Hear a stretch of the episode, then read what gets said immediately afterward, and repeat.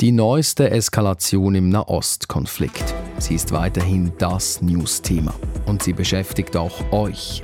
SRF haben zahlreiche Fragen erreicht und viele drehen sich um die radikal-islamische Hamas.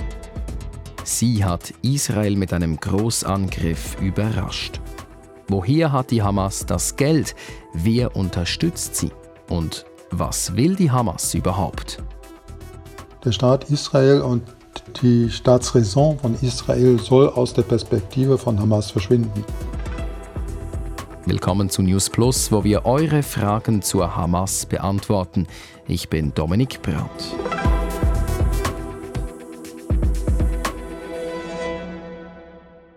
Am Samstagmorgen ist Israel scheinbar aus dem Nichts angegriffen worden.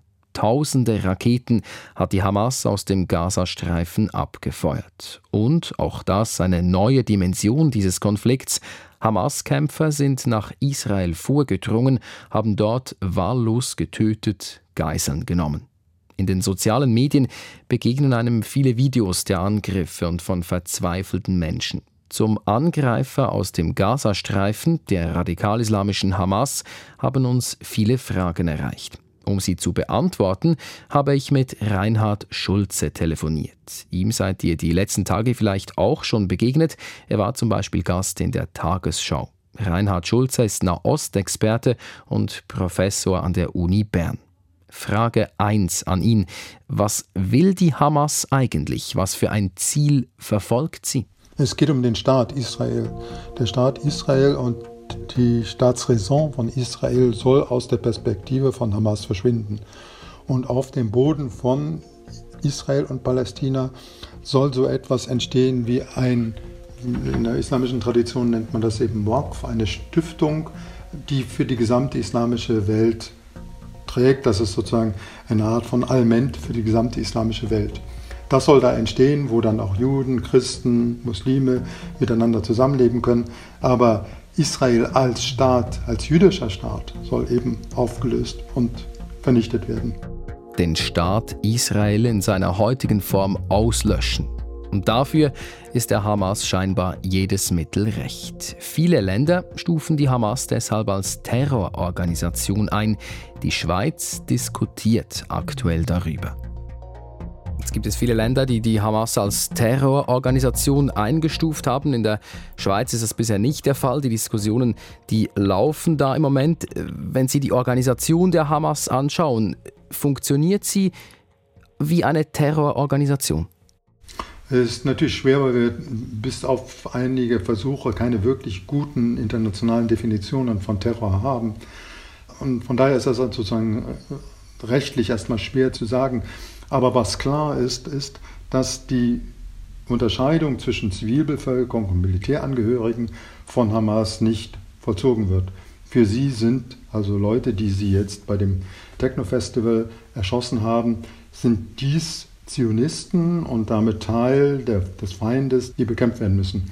Das heißt also, sie agieren auch militant gegen Zivilisten, unbewaffnete Zivilisten, unabhängig davon, ob äh, welches Alter, ob es Kinder oder Babys sind oder alte Leute sind.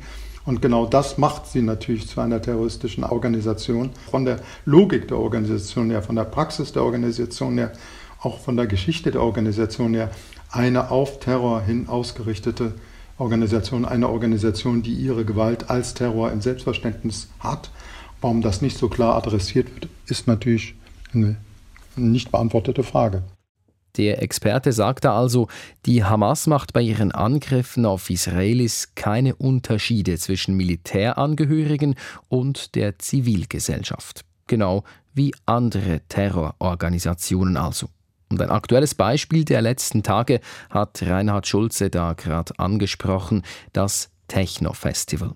Und ganz ehrlich, für mich waren die Bilder und die Berichte darüber nur schwer zu ertragen. Weit mehr als 200 Tote sind am Ort des Festivals gefunden worden.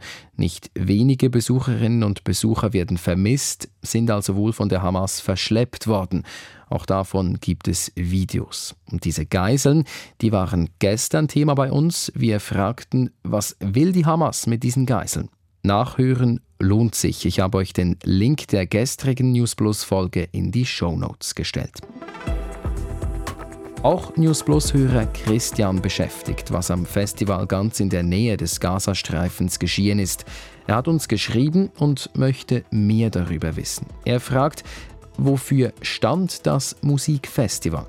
Nun, Ganz so einfach lässt sich das nicht sagen. Es war ein Festival mit elektronischer Musik, an dem Menschen im Zeichen des Friedens miteinander tanzen wollten. So sagen es die Organisatorinnen und Organisatoren. Dieses Festival, Supernova heißt es, kommt ursprünglich aus Brasilien und findet weltweit in diversen Ländern statt. Für Israel war es eine Premiere. Zurück zur Hamas machen wir doch einen ganz kurzen Exkurs in die Vergangenheit, in die Geschichte der Hamas quasi.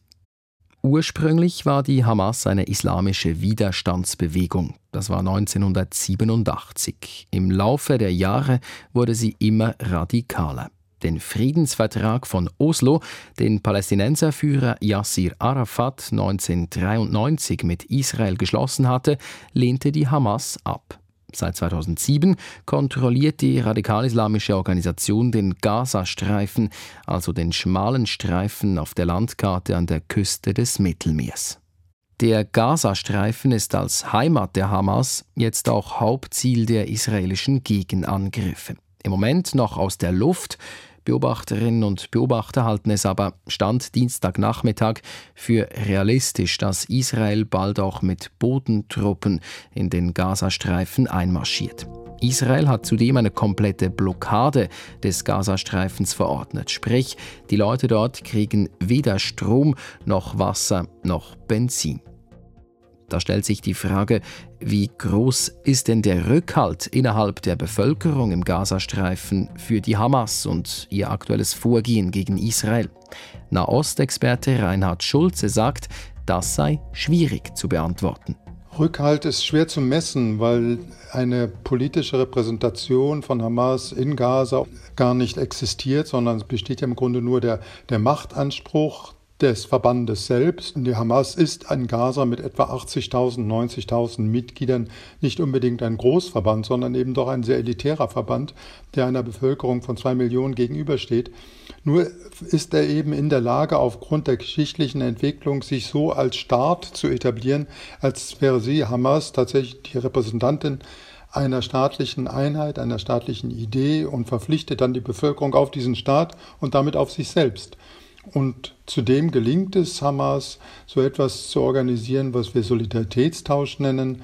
Das heißt also, die Unterstützung, die soziale, die ökonomische Unterstützung der Bevölkerung wird eben eingetauscht durch eine Loyalität und jemand, der Hamas dann die Loyalität verweigert, verliert dann auch den Genuss sozialer Unterstützung durch diesen Pseudostaat oder Quasi-Staat Hamas.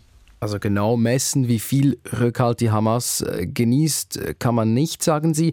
Kann man dann einschätzen, wie viel Rückhalt jetzt dieser Angriff auf Israel genießt?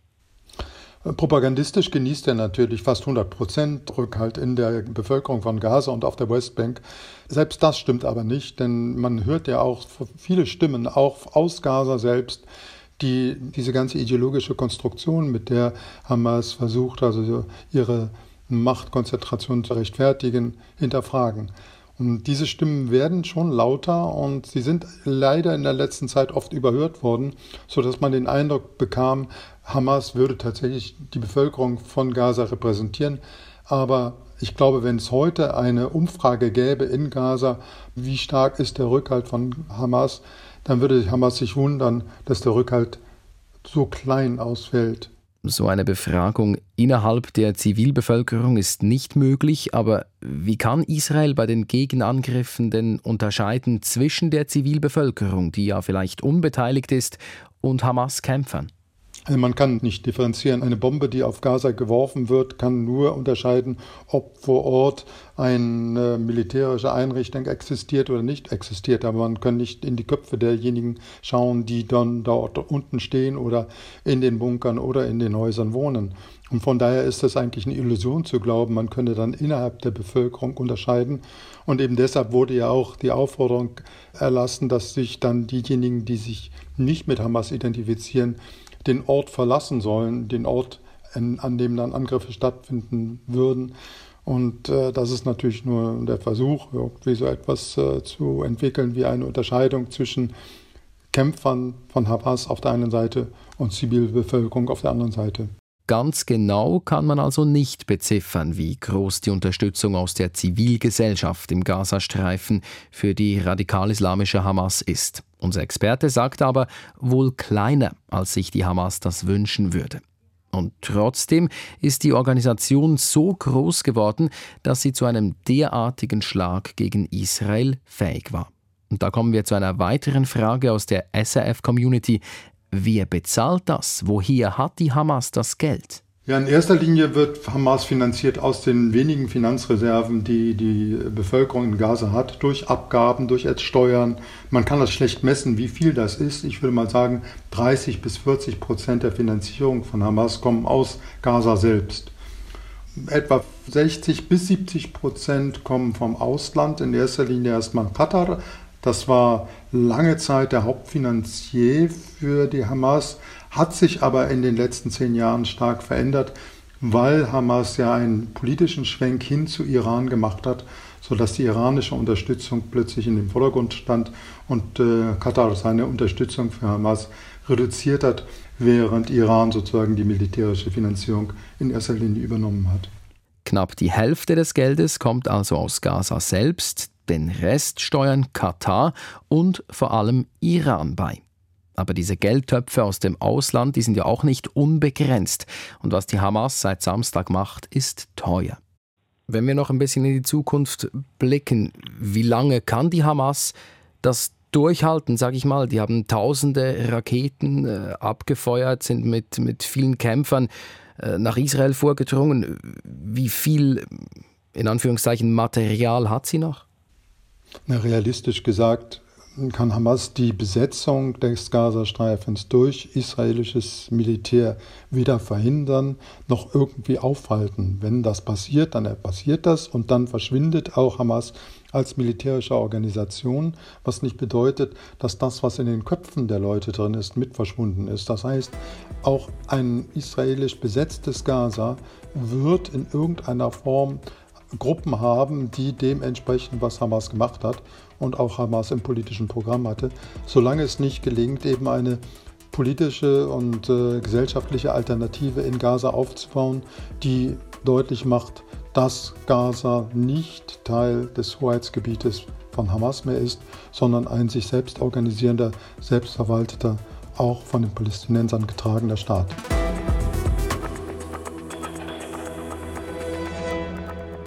Was will die Hamas? Wie geht sie vor und wie realistisch sind ihre Ziele? Das sind einige Fragen, die wir heute versucht haben zu beantworten. Aber es gibt natürlich noch viel mehr zu sagen, zu fragen und die Lage, die verändert sich im Minutentakt. Die aktuellen Infos, die findet ihr jederzeit im Ticker online auf srf.ch oder stündlich in den Radionachrichten. Und falls ihr Fragen habt, die euch beschäftigen, schreibt uns newsplus.srf.ch oder schickt uns eine Sprachnachricht an 076 320 1037. Für heute war es das von News Plus. Mitgearbeitet an der Folge haben Lukas Siegfried und Yvonne Lambrecke. Produziert hat heute Martina Koch und ich bin Dominik Braut.